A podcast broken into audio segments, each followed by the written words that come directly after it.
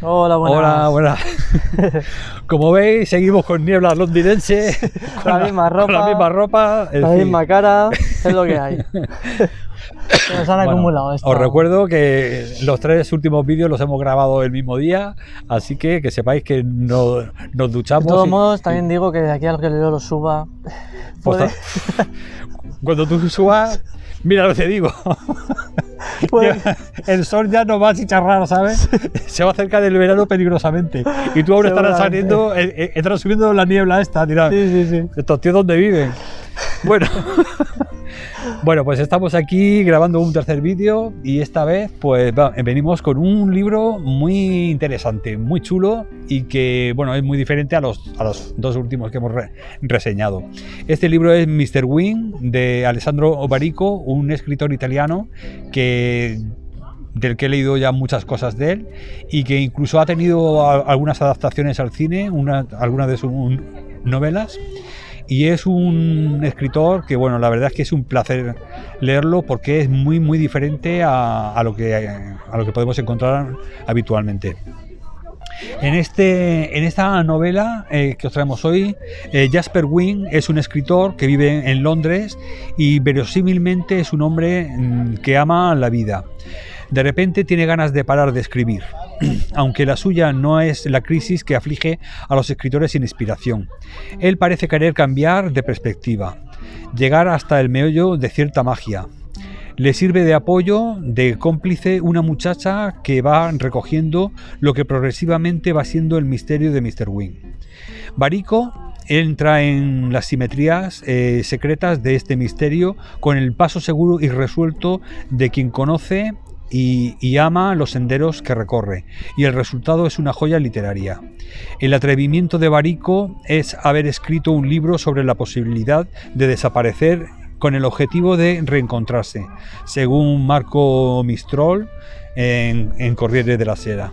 Eh, otro autor dice, un thriller poético, el ritmo de la narración está meticulosamente controlado por su artífice, maestro de los detalles y de la elipsis. Eh, no sobra ni una palabra, según Panorama, un himno a la escritura como vocación contrapuesta a la escritura como profesión, según Sergio Parumbo.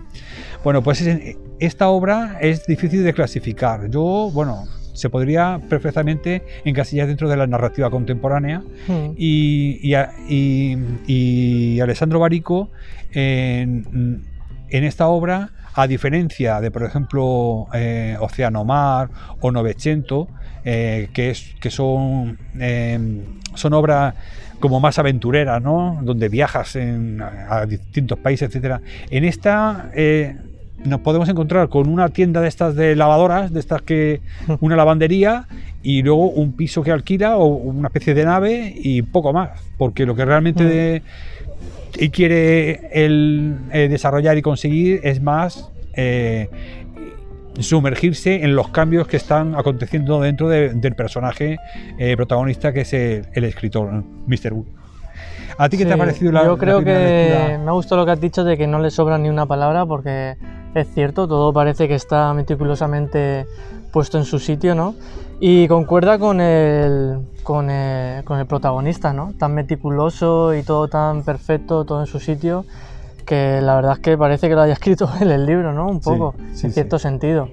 Y me gusta también que sea un tema del que, mm, de una forma de escribir, digamos, que no había leído antes, ¿no? Cuando me pasaste el libro para leerlo, eh, vi, leí la reseña y, un, y me resultó rara, ¿no? Y diferente. Y eso fue lo que me llamó la atención, ¿no? Un hombre que deja de escribir, pero luego quiere hacer retratos de personas. ¿Esto qué es, no? Quiero leerlo. Claro.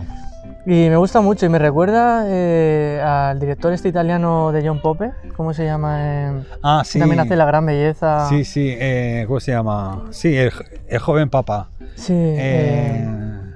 No me acuerdo. eh, Roberto Sa- el, Robert- el Sorrentino. no, Sorrentino. El Sorrentino. Eh, que Pablo hace- Sorrentino. Pablo. Sorrentino, que hace películas también eh, de una forma muy extraña y a la vez muy perfecta, ¿no? Sí, muy sí. perfeccionista. Esas, Mm, muy estética. Muy estéticas, ¿verdad? Pues mm, me ha recordado mucho este libro a ese tipo de, bueno, en este caso de cine, porque tiene atmósferas, como dice José, únicas que las hace él únicas y muy meticulosas. Claro. Eh, no voy a describir cómo era porque quiero que lo descubráis vosotros, pero hasta el más mínimo detalle él lo tiene controlado y eso me gusta mucho. Claro. Le comentaba a Pablo antes cuando estábamos comiendo, resulta que yo había leído un 900 que se había eh, adaptado eh, al cine con una película que se llamaba eh, La leyenda de un pianista en el océano.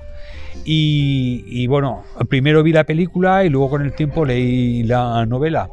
Y, y, bueno, eso es una adaptación, o sea, para el cine, eso es una novela cinematográfica perfectamente. Sin embargo, con Mr. Wing eh, le comentaba a Pablo que yo lo veo más. Eh, como es más un desarrollo de personajes en zonas muy acotadas, en sitios cerrados o en, yo lo veía más para obra de teatro, por ejemplo, para desarrollarlo, para adaptarla al teatro, más que para el cine. Pero de todas formas, eso no significa que no sea una pasada, porque en este, en este caso lo que, no, lo que nos ofrece el, el escritor es el, la crisis que, que, se produce en el interior de un, de un escritor muy famoso, que uh -huh. por supuesto, nada más que por el hecho de pensar que se lo va a dejar, eh, al tío le, o sea, no es o sea, no busca protagonismo ni afán de, de fama, porque eso ya lo tiene. Claro. Lo, que, lo que él quiere simplemente es todo lo contrario, dejar... dejarlo todo y, y, y, hacer algo que realmente le llene en esa etapa de su vida. No. Y decide hacer una cosa a, a raíz de una visita que, que hace a un museo que se queda. Bueno, él pasa de la pintura, ni le gusta la pintura, ni la entiende, ni nada. Pero llega allí, no Pero sé. le da una idea, ¿no? ¿eh? Eh, Exactamente. Y se queda allí, no sé Mm. qué estaba esperando. Por casualidad entra. Y por casualidad se queda mirando un, un cuadro y le da una idea. Él quería ser copista, pero claro, copista en el siglo XXI, eso, ¿cómo se come? Pues el tío mezcla lo de copista con un retrato que ve ahí en el museo y se le ocurre una idea de lo que quería hacer, que es de lo que va esta obra. Mm. Bueno, esta novela po- podríamos eso considerarla dramática o dentro de la, de la narrativa contemporánea. Consta solamente de 160 páginas muy bien aprovechadas, como dice el- el Pablo. Eh, fue escrita en 2011 y editada por Anagrama, ah, aquí en España, en la que un escritor diseña una lista con 52 cosas que jamás volverá a hacer, entre ellas escribir. Pero pronto sentirá inquietud y emprenderá un nuevo proyecto. Como siempre, resaltar la pluma de Barico, sus maravillosas tramas y sobre todo la construcción de personajes, Mm. como os comentaba, tan originales como humanos. Es un placer disfrutar de la calidad literaria de este autor y recomiendo absolutamente su lectura, no solo de este, sino de, de todos sus libros. Hay, hay uno, bueno, luego lo comentaré. Es que hay, un- o sea, mm, aparte de 900 me leí uno que se llamaba Tres veces antes del amanecer, que a ti te encantaría. Está guapísimo. Es, igual de finito que este, unas 170 páginas o por ahí, pero tiene tres historias. Y bueno, Ese no es. En el libro no lo comenta, ¿no? lo comenta en el libro, sale en el libro. Mm. Pero te sale como si fuera una novela de otro, de otro autor. Sí, Pero sí, claro, bueno, no vamos a comentar eso. es el mismo. ¿eh? Mm. Ah, pues. Eh, lo buscaré. Ese. No, desde luego de este autor voy a seguir Sí, sí. indagando. pues yo te recomiendo eh, tres veces antes del amanecer y, y, la, y- y la de 900. 900. Esas dos Y la película. y la película, sí. Yo incluso, mira, yo te recomiendo que leas directamente tres veces antes del amanecer, luego veas la película de, ¿Sí? de 900 y por último... eh, Pero eso porque el así libro. lo hiciste tú. O... Sí, sí, porque es que he ser comparado... la- suelen ser al revés, ¿no? Mejor Exactamente. primero el libro. ¿o Pues no, en este ¿No? caso es mejor que veas Ah, la, pues, la película porque la película es del. ¿Sabes de quién? Bueno, no estamos yendo, pero vosotros como si no estuviéramos, ¿sabes? Mira, el director es de- el tío este que hizo Cinema Paradiso. ¿Sí? Tú viste ¿Cómo se Cinema? Paradiso, ¿Cómo ¿no? se llama? Eh, ¿Cómo se llamaba el director ese? Sí, que es un director italiano muy bueno. Eh, bueno, ese, todo lo que, todas las, eh, las películas de ese tío las Mm. tienes que ver. Pues hizo esta adaptación de la, la- el, el Alessandro Barico. Yo ni conocía al Alessandro Barico ni, a, ni al director. Y bueno, y lo vi y me quedé flipado. Pero Bueno, a ver si alguien por los comentarios nos lo escribe. ¿Cómo se Claro. llama? es que te lo digo así, te lo recomiendo así porque. mm, aunque Pablo tiene razón y normalmente primero en la novela es mejor, pero es que el director de la película le mete más cosas. Bueno, no es que le meta más cosas, es que te coge las partes unas partes que Barico yo Las pasa miré, alto. las pasa un poco así y tal, y este uf, hace unas verdaderas joyas. Y te salen incluso escenas que no vienen en el libro. ¿Vale? Yo creo que eso me lo recomiendas así porque realmente la película vale la pena. Pero cuando Sí, hacen sí, una sí. adaptación mala... No, no, por eso te digo que el 90% es mejor leerse la novela primero. Bueno, pues Wing resulta que abordará una nueva profesión de retratista con una paciencia y una precisión encomi- encomiables. Las sesiones de posado de los retratados son planeadas con cuidado exquisito. Primero busca un lugar especial, que finalmente será una especie de pequeño almacén. Luego busca un amigo músico para que le componga un fondo sonoro, unas 50 horas de cinta, un loop, que va dando vueltas, con ruidos cotidianos. Eh, otra cuestión crucial será la de buscar la iluminación apropiada. Consigue de esta manera que un artesano le fabrique unas bombillas especiales modelo Catalina de Medici que durarán justo 32 días. 18 bombillas por retrato, para ser eh, exactos, y se, eh, se apagarán eh, cuando el posado toque justo a su fin. Concluidas las preparaciones, a Wing solo le falta encontrar una primer modelo. Bueno, pues si os fijáis, el tío, como decía antes Pablo, es tan meticuloso, lo era con sus obras eh, li- literarias, que ahora lo lleva al tema del- de los retratos, como se lo ha imaginado, así es como lo hace. Y, y hace la música y prepara unas bombillas que se apagarán justo cuando acabe el, el mes de posado. Y bueno, el proceso de escritura y lo que ocurre en esa habitación es digno de que lo descubráis ya por vosotros mismos. Pero la verdad es que es súper, súper interesante y, me ha mucho. y, mu- y muy novedoso, muy original. ¿eh? Sí, a mí me ha gustado mucho esa, esa perfección, esa perfección que tiene el personaje y que concuerda con, con lo sutil que está escrita la historia, ¿no? Mm. Y me gusta mucho. Y cómo se desarrollan los personajes, tanto él la- como el- la otra, eh, su ayudante, ¿no? Y, ¿Y tú qué opinas de un personaje misterioso que sale? La, Ah, la sí, vieja sí, del paraguas. sí. Eso es una pasada, ¿eh? A mí me encanta. Ese a mí me personaje. encanta y es, es una de las cosas por las que me resulta interesante una película, ¿no? Por ver cómo, lo, cómo se desarrollaría y A mí, ¿sabes? es una gran ayuda y para el personaje Mm.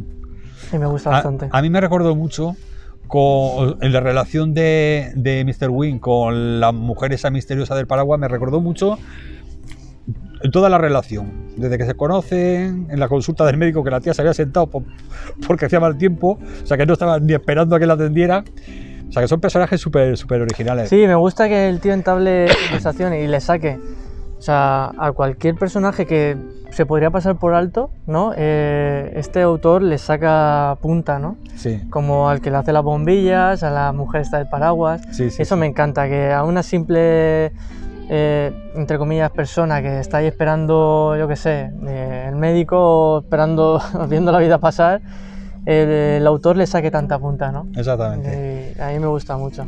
A mí me recordó un poco a, a Murakami en el sentido de que te va creando relaciones. Hmm. Primero te presenta a los personajes, la psicología, que va desarrollando a, a medida que va pasando la novela, pero luego empiezan a, a establecerse relaciones que van que van desarrollándose, porque eh, eh, como, como- dice Pablo, eh, el Mr. Wing, desde que conoce a la mujer del paraguas hasta que luego se, se va con ella a pasear, luego se la vuelve a encontrar, etcétera, eh, va, va sacando mucha cogiéndole cariño y- a esa mujer. Hmm. Le va creando, o sea, hasta que llega un momento que es la que más lo entiende. Es decir, Mm. que.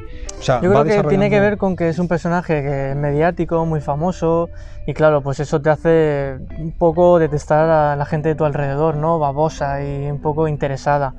Entonces, claro, yo creo que por eso eh, eh, se apoya en personajes que ni siquiera a lo mejor saben. eh, Esta mujer sí que lo reconoce, pero, Sí. pero no tendría ni siquiera por qué, ¿no? Y, y se apoya tanto en esas personas que son sinceras con él. Claro. Realmente yo creo que les cae bien porque son sinceras con él y, y si le tiene que decir, oye, esto no me gusta o esto sí, Claro. se lo dice. No, y luego, Entonces- si te fijas, también con esta chica, con la con la, la secretaria de, de su editor. Claro, también.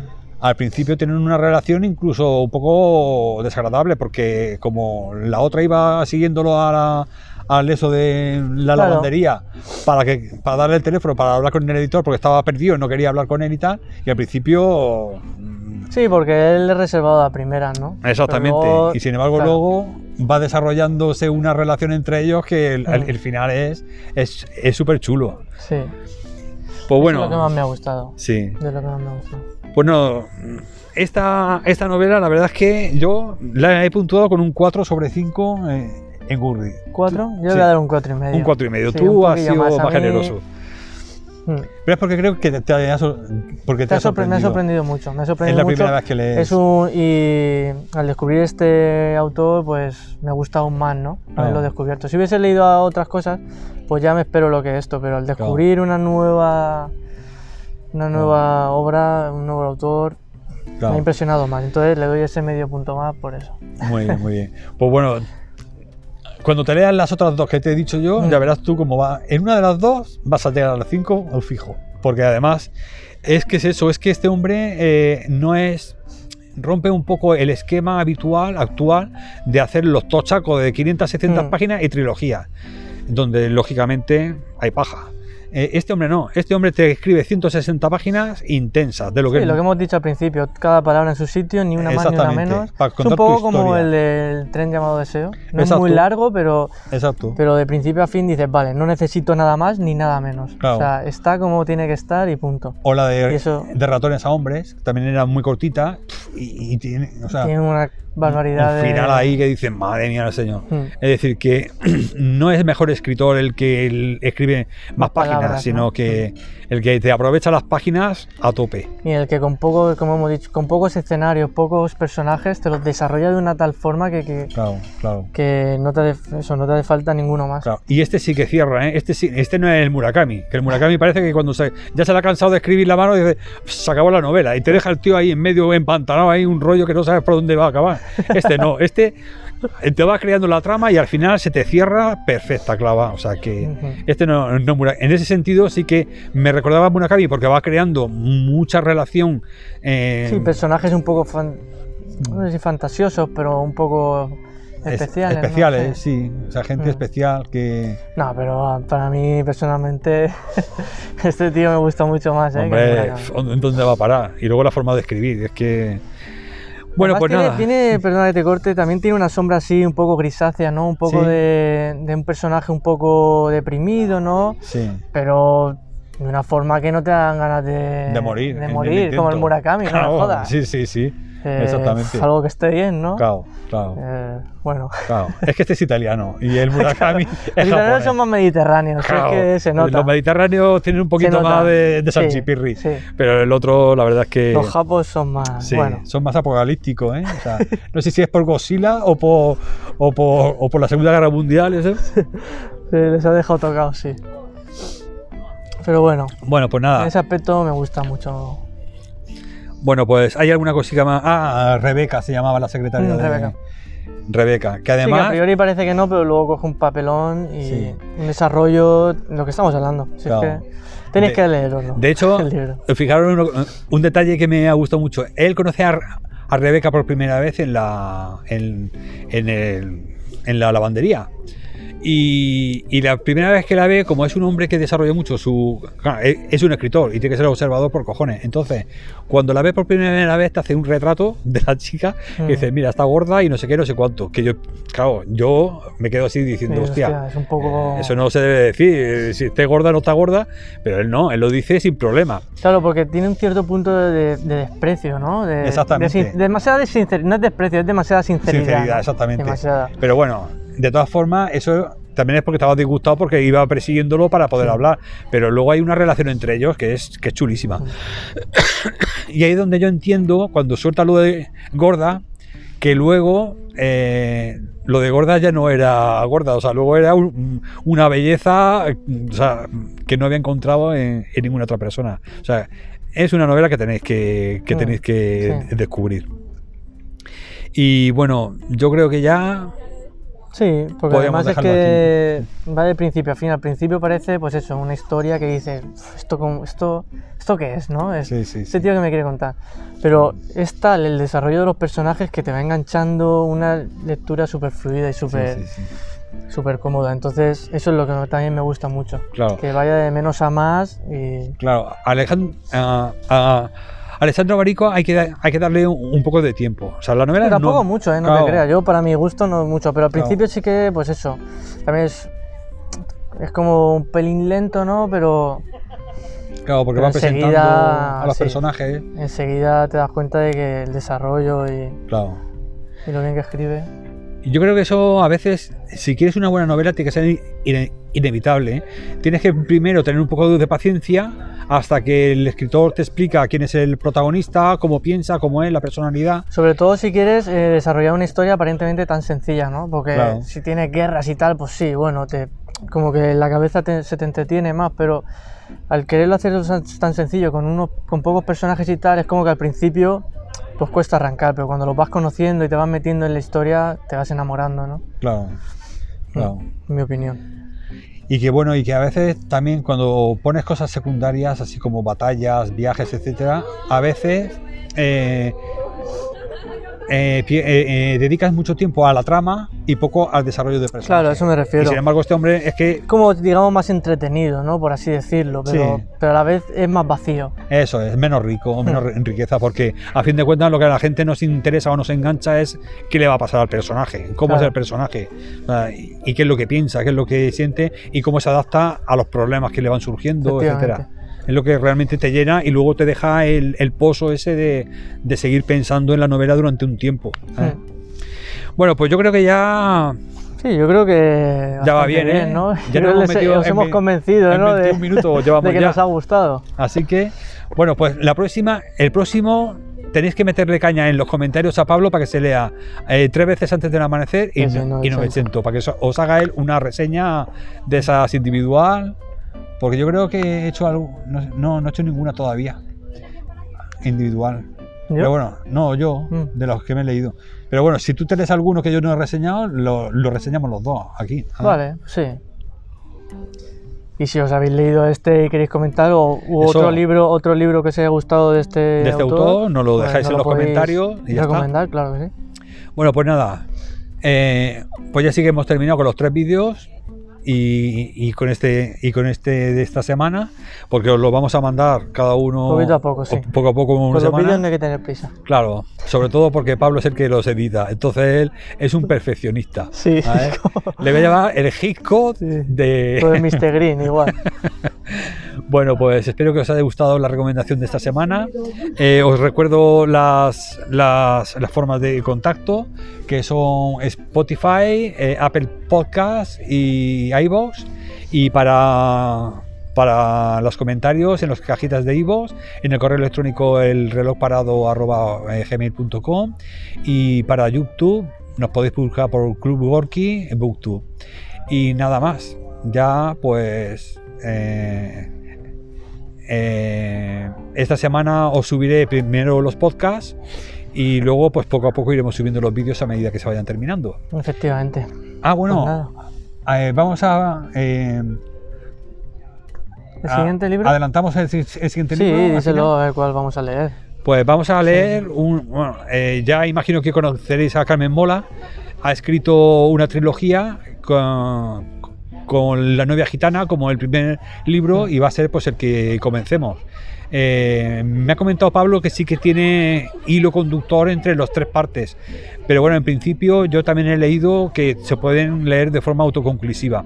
De todas formas, yo creo que ese vamos a, va a ser el, el siguiente libro que vamos a elegir. Tenemos Tenemos uno así también, más conocidillo, ahora tiene bastante fama. claro, Bueno, tenemos también uno de ciencia ficción de Becky Chamber, Viaje a un pequeño planeta iracundo, que también es el primero de una trilogía, pero bueno, eh, creo que el otro va a ser más rápido de, de leer y de reseñar. Entonces vamos a empezar por el de Carmen, el Carmen Mola y quizá, quizá haya sorpresa de, para invitados. ahora haya invitados para, Invitados. para, ese, para ese podcast. Y entonces, pues bueno, según lo que nos cobren por derechos de Sí, que imagen, han sido las que nos han hecho leer este libro, claro. más que nada. Entonces, si, si, o sea, si nos cobran mucho por, la, por los derechos de imagen, pues vamos a tener que hacerlo solamente en podcast. Y si no nos cobran mucho, pues lo hacemos en vídeo. Pero ya depende ya de. Más que nada para que vean que hacemos caso de las recomendaciones que nos hacen. Efectivamente. Entonces nos han recomendado este libro, pues no ahora mucho, no mucho, que no se acostumbren tampoco. ¿sabes? A ver si ahora vamos a leer lo que las nenas le- les apetezca. Pero sí, sí, esta vez le vamos a hacer caso. Ahora, mira lo, lo que os digo, como sea un chuzo, se acabó. Ya se acabó la recomendación. Se acabó. Ya leemos lo que nos, lo, lo que nos apetezca.